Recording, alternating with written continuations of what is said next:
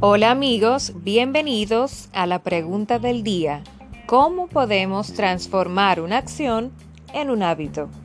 En primer lugar, para que una determinada forma de actuar se convierta en un hábito, es necesario que existan tanto un recordatorio como una recompensa.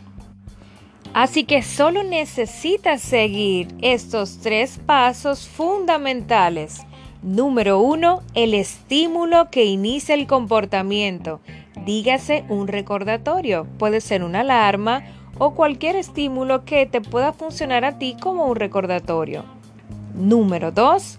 Ejecutar la acción. Esto ya le podríamos llamar rutina. Número 3. La recompensa tras la acción.